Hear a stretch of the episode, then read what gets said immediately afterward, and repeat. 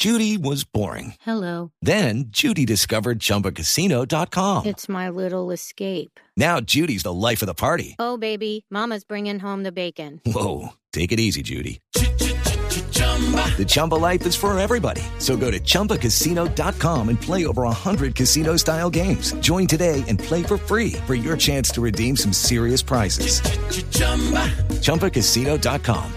No purchase necessary. Void where prohibited by law. 18 plus terms and conditions apply. See website for details. Bueno, muy buenas tardes nuevamente. Gracias por continuar con nosotros aquí en Mesa Blue. Seguimos conversando con el escritor ganador del premio Alfaguara de novela eh, este año, con Jorge Franco, y hemos hablado un poco sobre su recorrido, sus inicios. Estudió cine, literatura, cómo empieza a escribir sus cuentos, cómo salta la novela y cómo pasó de la novela a, a, pues hacer estas adaptaciones que, que salen en el cine tan famosas como Rosario Tijeras o Paraíso Travel. Y pues a mí me gustaría, yo creo que ahora sí, Felipe, empezar a entrar a, a la novela que le dio este premio, Dale, que, dale, que dale. últimamente Usted- lo, ha vi- usted ha lo visto tiene la- en boca usted de todos. ¿Ha visto la cara de, de, de María Juliana, Jorge? No ha podido quitarse la sonrisa de la boca, ¿no? Cuando yo le dije a María Juliana, busca a Jorge Franco, bueno, eso mejor dicho. Y, y mientras tú le haces la pregunta, es que estoy viendo merodeando a, a, a, mm, a Melissa, otra de nuestras colaboradoras, que se ha leído todo lo de Jorge, entonces voy a robármela porque alguna pregunta la va a tener que hacer.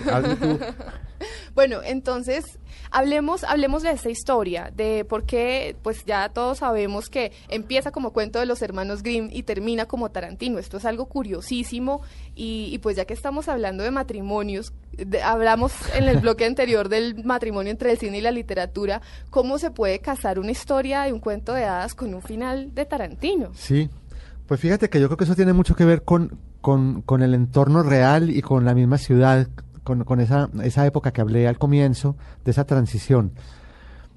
Yo era vecino de un hombre que tenía ese castillo, que vivía en un castillo medieval, que tenía una, tuvo una hija pequeña que Cuente quién era. Porque Sí, es que es, era un personaje real muy importante y rico Sí, en Medellín. Claro. se llamaba Diego Echavarría Misas, era, pertenece a una familia muy tradicional, grandes empresarios antioqueños. eh, y pues eh, este hombre era un, era un hombre que llama- nos llamaba mucho la atención por, por, por su forma de vida. Un tipo que se desplazaba por Medellín en una limusina, la única que había en esa época. eh, pues que te- vivía en este castillo que se, se vestía. Chavarría, ¿no? Sí, Está ahí, ¿no? Está ahí en- y en perfectas condiciones. Está, es un Sí. centro cultural, Claro, claro. un centro cultural muy lindo. eh, lo tienen allá las habitaciones como, como, la, Las como la tenía don tenía Diego, don sí. Diego y Sí. su esposa, la de la hija, los jardines y atrás tienen una escuela ya de arte eh, muy bien montada. De hecho, yo, sin, sin pensar siquiera en esta novela, antes de dedicarme a la, a la literatura, me fui a allá a estudiar pintura. Y, y pues imagínense lo que es para un niño de 6 o 7 años eh, uno tener un, un vecino de este tipo. Eso es Que es Un castillo, que tiene un castillo. castillo. que tiene un Wow. castillo. Entonces nosotros cuando veíamos subir por esa loma la limusina, pues lo que era, corríamos pues como a, a- a- verlo pasar. sí, pues el rey, como- el- como papa, el- sí, como el, rey del, del barrio, ¿no? Sí, Pues Claro. sí, sí. y- y entonces eso, e- eso es como la parte de, de- de que, que nos despertaba mucho la curiosidad. Yo creo que era como una invitación a soñar qué, qué pasaba en ese castillo. Yo recuerdo que a mí en esa época, pues desde, eso, desde esa época me gustaba mucho el cine. Yo tenía una pequeña camarita de Super 8 y, y yo soñaba con poder entrar a ese castillo y hacer una película de terror ahí. Eh, ¿Y pero era que chiquito, pues 8, 10. sí, 12 8, 10 años, yo no me acuerdo, pues era, yo viví mucho, mu- fueron muchos años de... de- Y de- usted se paraba a mirar ese castillo Sí. y se imaginaba Y qué pasaba por, imaginárselo la- por dentro. Claro, mire, nos íbamos allá con, con, con mi fami- con mis hermanas o con, con amigos, allá había unas palmas decorosos, Sí. que son eh, unas... mm, Una esta- pepita. una pepita que uno rompía con una piedra y Así sacaba es. como un pequeño, co- como una cosa que sabía como un poco como a coco de adentro. Y eso pues era el, el gran plan. Y, y- y ir a fisgonear, además porque había algo que, que nos, que nos despertaba mucho como el morbo, la curiosidad. La hija, la hija de él ya, ya había muerto y muy joven y se decía que la tenía embalsamada en el castillo. Alguien decía que, por ahí decían, decían que la tenía en, en un sarcófago, Mito urbano. un mito urbano, que la tenía, llegaron al punto de decir que la tenía eh, embalsamada sentada frente al piano, Sí, sí, sí, sí. sí. eh, en, la, en, la, en la casa de muñecas. Sí, sí, qué maravilla. Y Entonces- solda, ¿no? Y solda. Solda. obviamente estoy contando aspectos de la, de, de la historia real, yo tomo mucha distancia de ahí, pues, eh, están esos personajes, pero yo, yo, yo, yo, yo, yo fantaseo con ellos, un poco como, como tal vez como lo quise hacer de niño. Y, y esa digamos que esa es la parte de, de los hermanos Grimm, ¿no? Ese cuento de hadas. Esa es la parte de hadas. Esa es la parte de hadas. Luego surge, en la vida real surge ese secuestro de, De don Diego. De don Diego. Sí. Un secuestro pues que tiene un desenlace fatal. Fue, fue uno de los primeros secuestros de Antioquia. En ese momento la palabra secuestro para nosotros era, era, era ¿Qué extraña. año? Esto era que 70. y- Eso fue en el año 71. Y claro, es que yo me alcanzo a acordar por ah, entre gallos y medianoche les- lo que fue eso para el país, pues. El secuestro de don Diego Chavarría. Claro, yo, yo, yo estuve Claro. mirando los titulares de la prensa de la época y en todos era un gran titular en primera Sí, página. Sí, sí. Había casi que una orden presidencial del, de- del presidente Pastrana Borrero de, de, de- de solucionar ese caso lo más pronto posible, porque el hombre era pues era, era muy conocido en, en la- en- en todo el país y, y eso a mí me conmocionó mucho. Yo sentí que que, que, que algo que algo ahí crujió en- bajo mis pies en ese momento. De, de esa tranquilidad que teníamos de jugar nojo- nosotros en esa loma. ¿Qué edad tenía usted en ese momento? Eh, yo, ¿De yo- qué año es usted? Yo soy del 62, tenía nueve, Tenía ¿qué? nueve años. Nueve años. Un niño, sí, claro. Sí. Y Debió haber sido desde muy esa época terrible. tenía usted eso metidito y Entonces, guardadito. imagínense, yo creo que vengo cargando esa historia de por ahí. cargando historia hace 40 años. Imagínense, entonces, yo creo que por eso tal vez salió de una manera muy natural. Fue una Mm. historia que me salió muy, digamos, bueno, con todas las dificultades que es encontrar el tono, la forma, la estructura de una historia, pero, pero, pero me la gocé mucho en la escritura. Y fue muy lindo volver a la época a través de todo. de lo- de- yo, yo, soy muy desmemoriado, pero mm, a través de documentos, la música fue fundamental para volver a la época. A veces me ponía a buscar una canción ahí que necesitaba para la historia y me quedaba toda la tarde oyendo música de los años 60, algo maravilloso. Claro. Y volver a, la, a, como a recuperar la, la moda, lo- eh, hablar con, con, con mi papá, cosas, para hacerle preguntas así como de... ¿Quién, quién, ¿Quién más protagoniza la novela? Porque ya sabemos pues cuál es el origen. ¿Quién más, Pues está, más son sus personajes? está el antagonista. ¿Quién es el antagonista? El antagonista se llama en la novela El Mono Riascos. Sí. Es un hombre lleno de, de miedos, de debilidades. Es el, es el- es el jefe de una banda que tradicionalmente eh, se dedicaba al asalto de bancos. Pero es un hombre que en la novela, eh, a pesar de ser una condición social opuesta a la de Don Diego, es un hombre de un origen popular. Él comienza a merodear ese castillo desde muy niño y él se obs- obsesiona con esa niña, con esa princesita que Con ve Isolda. con Isolda y comienza a fisgonearla y a verla. Es un hombre que quiere, quiere superar su condición de, de origen popular y se, se dedica a estudiar los versos de, de Julio Flores, que es un poeta colombiano Sí, sí, también claro. del, del siglo XIX, comienzos del siglo XX. Ah, pero a pesar de su origen estudiaba Eh, literatura. s- pues, no, le gustaban los versos. gustaban de, los de- versos. de hecho, Julio Flores fue un, fue un, fue un poeta que, que gustó mucho en el, en el ámbito popular porque era un poeta que tocaba como la fibra de los sentimientos.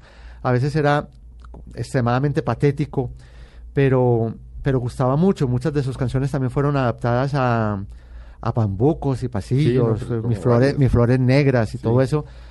Entonces era calaba mucho como en, la- en, en en- en- en la- en las clases obreras, se, se, se recitaban, se sabían algunos poemas de él, Aguardiente y Julio Flores. Aguardiente y Julio Flores, sí, Sí, y sobre sí, todo sí, era, sí. era una fórmula mágica para el despecho. Sí, así eso es, era- exactamente. sí.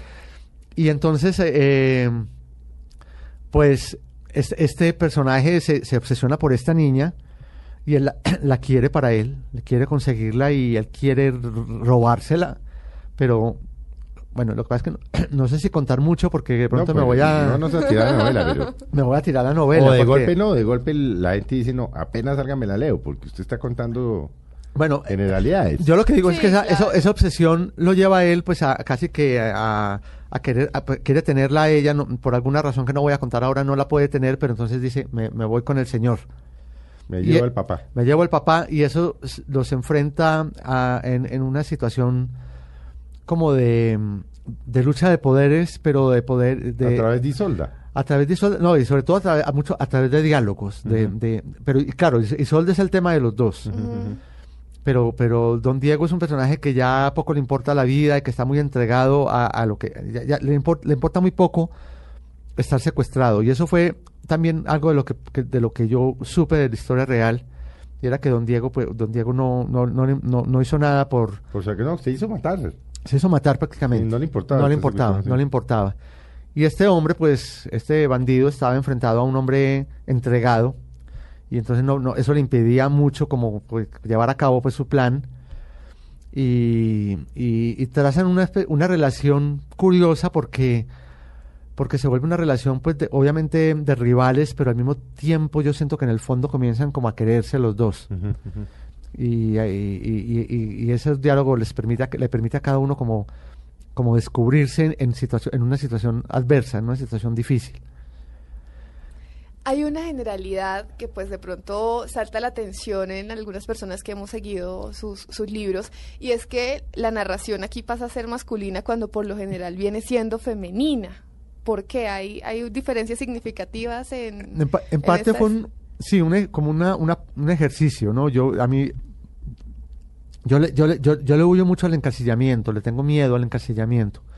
Entonces ya venía trabajando, pues, historias de mujeres muy fuertes, Ujú. que llevaban las riendas de la historia. eh, y, y yo dije, pues voy a hacer un ejercicio, voy a, voy a darle mucha fuerza a, a- a un papel masculino. En este caso eh, resultaron ser dos, eh, pero, pero no dejan de aparecer esas mujeres, digamos, el- eh, esa presencia de Isolda en la, en la novela es fuerte. Hay una mujer que, que, que me encantó a mí contar en la novela, es un personaje inventado, es una, una bandida, una, una apartamentera que se llama Twiggy. Ella, ella está obsesionada también con, un- con una modelo de la época, una modelo inglesa que se llamaba Twiggy, que, que, que, que, había roto con todos los estereotipos del modelaje porque era, era casi un muchacho. Esa sí es real, además. Es real, la, Claro, Twiggy, la, Twiggy, Twiggy- inglesa, sí. la inglesa es real, era, Claro. una, era de, de, de pelo, mezcla ahí esa, esa sí, es realidad y ficción. Realidad de ficción, exacto. Pero e- e- ella tiene un alias de Twiggy, esta bandida, y, y es como una, una fachada del, del mono también, porque el mono tiene una ambigüedad sexual que lo, lo, lo pone siempre contra la pared, porque siendo él un bandido, un hombre en apariencia fuerte, pues es un hombre que tiene esta ambigüedad, que, que sigue viviendo con su madre y que su madre también es una manipuladora Mm. eh, y él tiene que mostrarse ante, ante su banda pues como, como un hombre de- radicalmente opuesto, ¿no? Un hombre que Mm. Pero en supuestamente la intimidad no. en la intimidad no La lo es. femenina. Es femenina y además está Sí. muerto de miedo de lo que está haciendo. Está Sí, muerto de miedo de ese, secuestro, de, de ese secuestro que acaba de cometer. Eh, es, es inexperto, pero y, es, y rodeado de, de- de otros hombres que son más inexpertos que él todavía. Entonces eso lo, eso lo va, lo va acorralando y con un rehén, pues que no le facilita para nada la, la situación. Mm. No, no siga contando, es Melissa. que Melissa tocó entrarla aquí a que haga su que pregunta porque está. No, pues muchas gracias por dejarme estar acá, pero eh, yo tengo una, una curiosidad y es que a través de los libros de Jorge Franco uno puede sentir el dolor que el autor está, está sintiendo por su ciudad, por Medellín. Y sí, me, sí me, me parece importante preguntarle cuál es su relación con Medellín, porque a través de todos los libros de Mala Suerte, de Santa Suerte, de eh, Rosario Tijeras, inclusive, que creo que es uno de los primeros acercamientos, siempre está la ciudad como una ciudad caótica, una ciudad dolorosa. Más que su relación, porque es de Medellín, es que siente. Siente mucho Medellín. Sí. ¿Qué pasa en Sí. esa ciudad?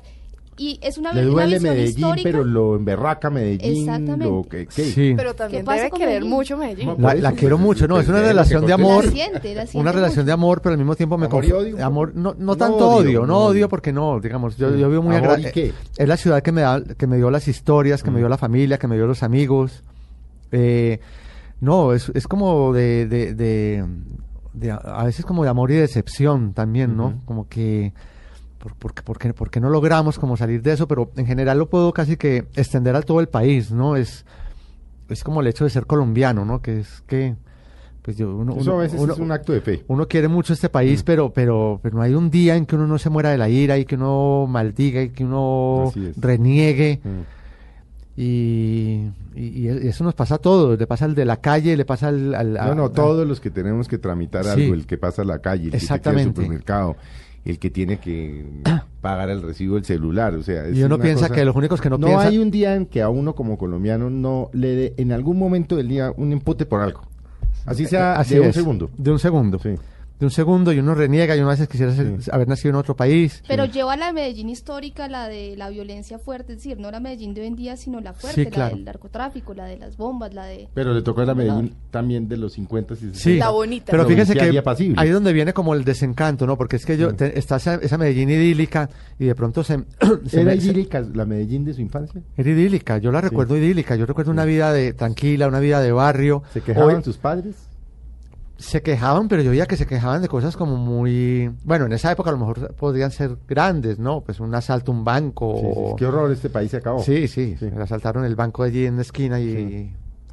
eh, la, la, la, la- cualquiera una que les, ahí lo digo yo en la novela, la que les sacó el marido a otra y eso era el gran escándalo, pues, y en una, una ciudad pacata. Tal vez yo también por la edad, pues no, no era muy consciente de otras cosas que pasaban, ¿no? Hablábamos no ahora. tantas tampoco.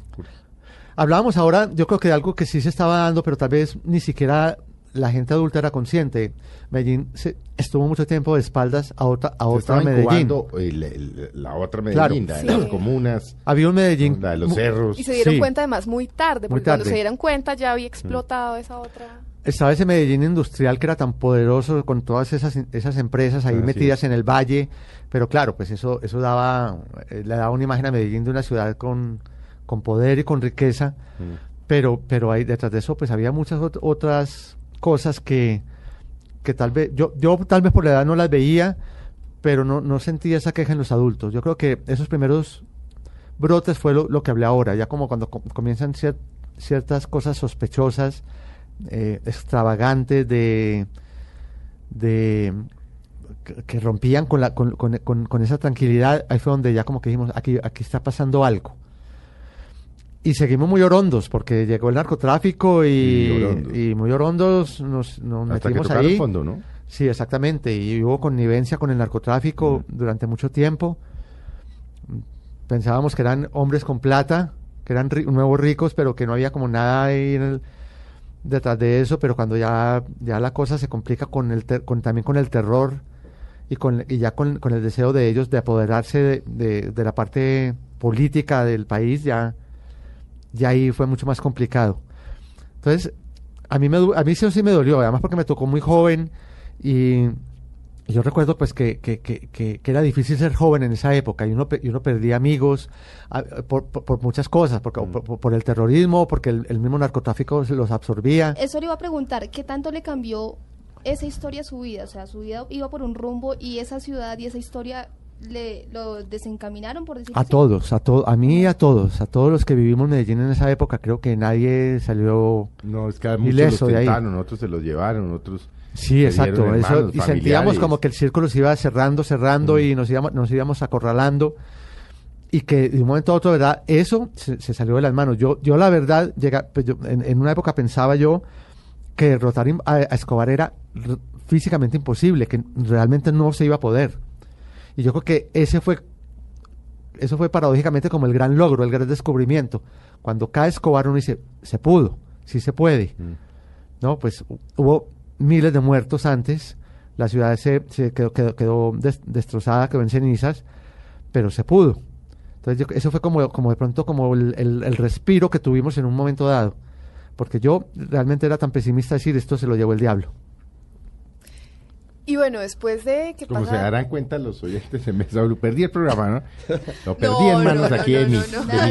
de mis, de colegas. ¿no? Pero me parece perfecto porque pues, están emocionadas y son No. pocas las oportunidades que tiene uno de entrevistar a Jorge. Claro, no, y además, Felipe, eh, me atrevo aquí a decir una cosa y es de entrevistar a una persona a la que uno ha seguido, ha leído, conoce su estilo, entonces, como tenerla y poderle hacer ese tipo de preguntas, además, con esta coyuntura tan bonita que es la del premio, entonces es muy importante. Yo quería, quería, quería irme, pues, volver a, a las anteriores novelas, melodrama.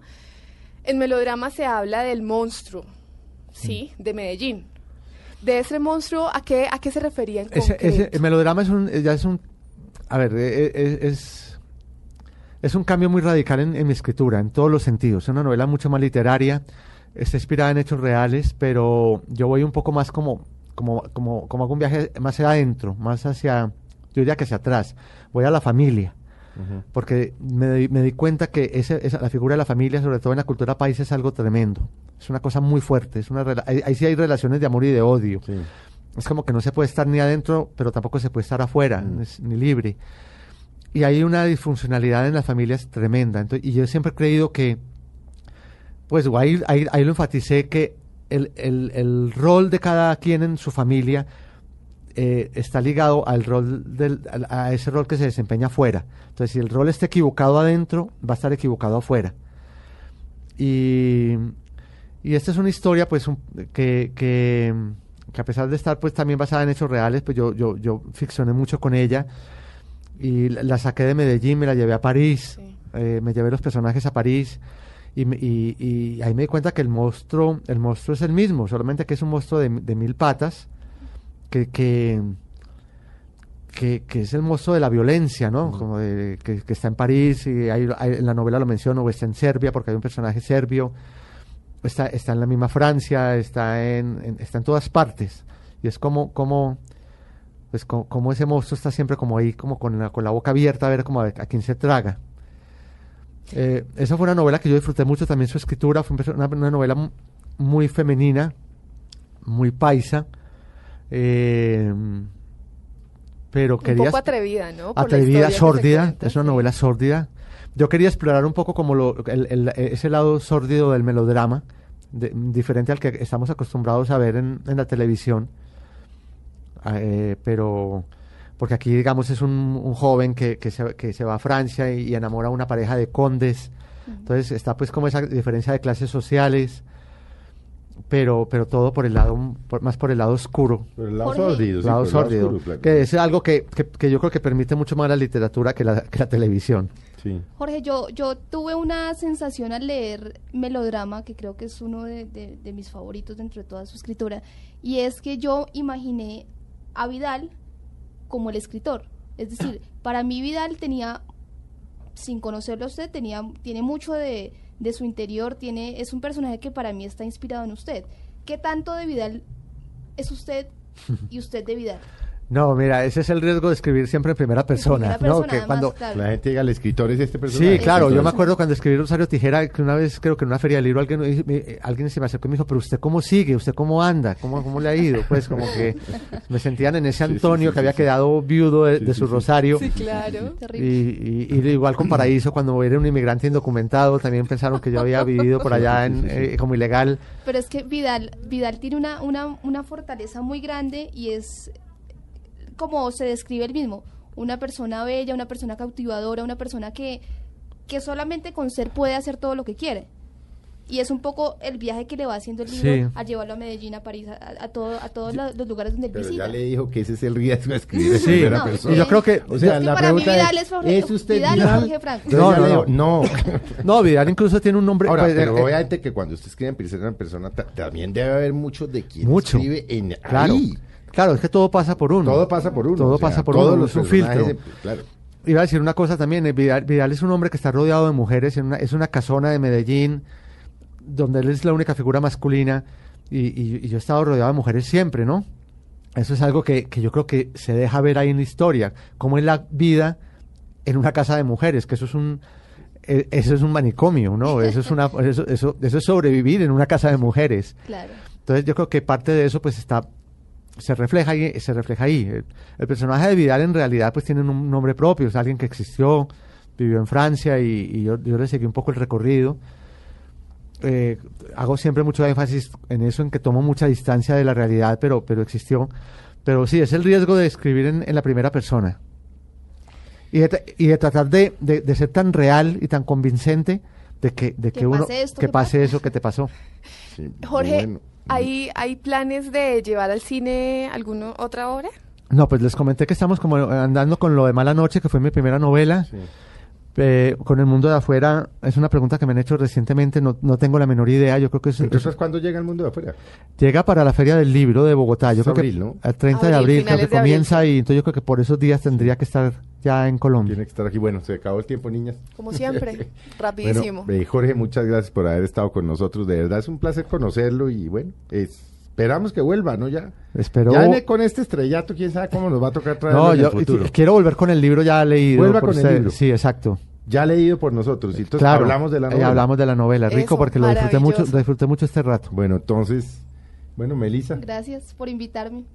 De casualidad, ¿no? Y gracias a Jorge, María Juliana Felipe. y a todos nuestros oyentes. Esperamos que les haya gustado eh, eh, la entrevista. Estamos seguros porque es un personaje maravilloso, es muy difícil. No, y al que no haya leído. Y al que no lo haya leído, el que no ha leído a Jorge no se queden con la película y con Rosario Exacto. Tijeras. Esa, no, no, ese, Pero no, con cualquier libro que no. se encuentren, Con se cualquier ahí. libro que se encuentre en las librerías de Jorge Franco, háganle. Gracias. Muchas y gracias. bueno, los esperamos dentro de ocho días. Tengan una muy feliz tarde.